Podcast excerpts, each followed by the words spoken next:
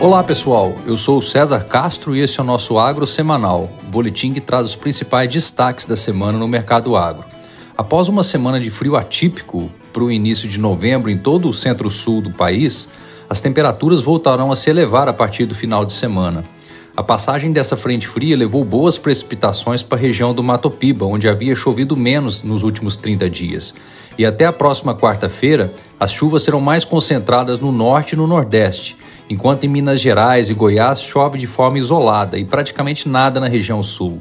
Porém, a partir do dia 10, as chuvas voltam a ocorrer praticamente em todo o país, com os maiores acumulados no oeste do Paraná, Santa Catarina e o sul do Mato Grosso do Sul. Indo para os mercados, o algodão foi o destaque da semana, com o produto em Nova York subindo 15% desde a sexta passada, de volta aos 83 centes de dólar por libra, destoando de outras commodities que têm sentido o peso do fortalecimento do dólar. Além de ajustes técnicos, após as fortes quedas ao longo de outubro, foram divulgadas as exportações americanas para a China em setembro, 98% acima de um ano atrás, o que foi bem recebido após as notícias de cancelamentos por parte dos chineses na semana anterior. Nos grãos, a Rússia voltou atrás e manteve as condições para o funcionamento do corredor de exportação pela Ucrânia, após ter sinalizado no último sábado sua retirada do acordo, citando ataques militares dos ucranianos na rota de exportação. Com isso, o trigo teve uma semana bastante volátil, mas terminou a quinta nos 8 dólares e 40 centes por bushel, alta de 1,4% contra a última sexta.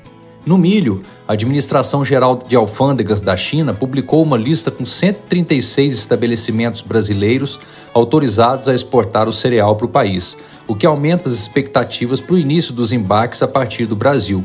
Em Chicago, o alívio com o acordo de exportação do Mar Negro fez com que o contrato para dezembro fechasse essa quinta-feira nos 6 dólares e 79 centes por bushel, redução de 0,3% frente à última sexta já o milho Campinas fechou a quinta na casa dos 85 reais por saca, queda de 1,1% frente à sexta passada.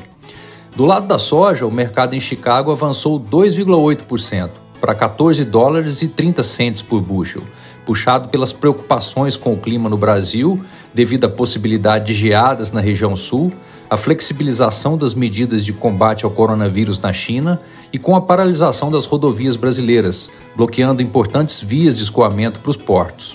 Mas em Sorriso, a oleaginosa desvalorizou 0,8% para R$ 161,54 a saca. No mercado de café, tivemos mais uma semana de fortes oscilações em Nova York, com o terminal subindo bem na quarta-feira, feriado no Brasil, mas devolvendo toda a alta nessa quinta, com o contrato com vencimento em dezembro fechando a 1 dólar e 72 centes por libra peso, leve alta de 1,4% frente à sexta passada. Os fatores que têm pesado sobre as cotações seguem os mesmos: clima favorável no Brasil, do lado da oferta, e na demanda, os temores de impacto sobre o consumo global. Porém, apesar da alta externa, a queda do dólar observada após as eleições pressionou o preço ao produtor brasileiro de arábica em 3% para 958 reais por saca, enquanto o Conilon retrocedeu 4,4% para 555 reais por saca. No setor sucroenergético, os preços do açúcar em Nova York voltaram para os patamares acima dos 18 centes de dólar por libra-peso nessa semana, fechando a quinta na tela de março de 23 em 18 centes de dólar e 47 por libra-peso, alta de 5,1% comparado com a última sexta. A grande questão da safra do Centro-Sul é relacionada ao volume de cana que será colhida até o final do ano, por causa das chuvas e do atraso na moagem, e, consequentemente, quanto de açúcar será produzido, pois as precipitações e o aumento das impurezas dificultam a produção do adoçante.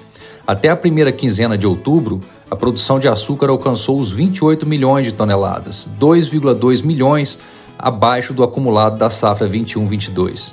Em relação ao etanol hidratado, os preços voltaram a subir na semana, fechando a quinta-feira em Paulínia a R$ 2,97, alta de 5% comparado com a última sexta. As chuvas nas principais regiões produtoras de cana diminuem a oferta do biocombustível e aquecem os preços nas usinas. Já o suco de laranja continua renovando as máximas, fechando essa quinta acima dos 2 dólares e 20 por libra-peso, o que é 6,7% acima da última sexta, com o mercado precificando os estragos ainda não totalmente dimensionados da passagem do furacão Ian nos pomares da Flórida. Nas proteínas animais, o fechamento das exportações de outubro mostrou que o preço de exportação da carne bovina caiu 2,5% em dólares, acomodando pelo terceiro mês consecutivo. Porém, o volume embarcado de 188 mil toneladas in natura foi bastante satisfatório. O indicador CPEA do boi gordo fechou a quinta nos 289 reais por arroba, alta de 1,4% desde a última sexta, enquanto a carcaça casada recuperou 2,4%, sendo que o traseiro subiu até mais, 3%. Apesar disso, no geral, o mercado do animal terminado continua fraco e testando níveis ainda mais baixos em algumas regiões. Caso de Rondonópolis, por exemplo, na casa dos 238 reais por arroba. Já o frango também fechou outubro com boas exportações, um pouco acima do outubro do ano passado e sustentando os preços de embarque. Porém, os preços da ave no atacado tiveram pouca alteração na semana, em leves quedas no estado de São Paulo, mas estável na região sul e em Minas Gerais. Para terminar com o suíno, também foi uma semana de acomodação, de 1,5% na meia carcaça em São Paulo, com o animal na mesma direção. Mas do lado das exportações, outubro veio com boas quantidades escoadas, além de uma nova alta do preço médio. Tudo isso e mais um pouco nós vamos trazer nos próximos dias no nosso Agro Mensal de novembro.